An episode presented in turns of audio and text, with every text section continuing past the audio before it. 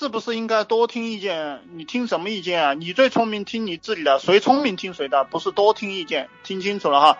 这个我们重用人也是这个样子的，只重用优秀的人，不是谁都重用啊，不是给谁。我们尊重人也是这个样子，你有本事我就尊重你，没有本事我就不尊重你，对不对？没有本事我为什么要尊重你呢？所以这个中国人啊，讲话就是这个外面哈，这个当官的呀，或者有本事的人啊，或者或者那些厉害的人啊，他们老是不教你们真东西，他们瞎教。我呢就把这个东西给你们讲的更直接，拆开了给你们听，然后你就你就知道怎么回事了，对吧？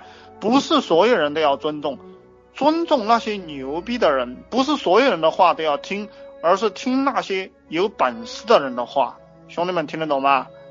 啊，你可以反对我哈，你反对我，你自己去，你自己继续过你的日子。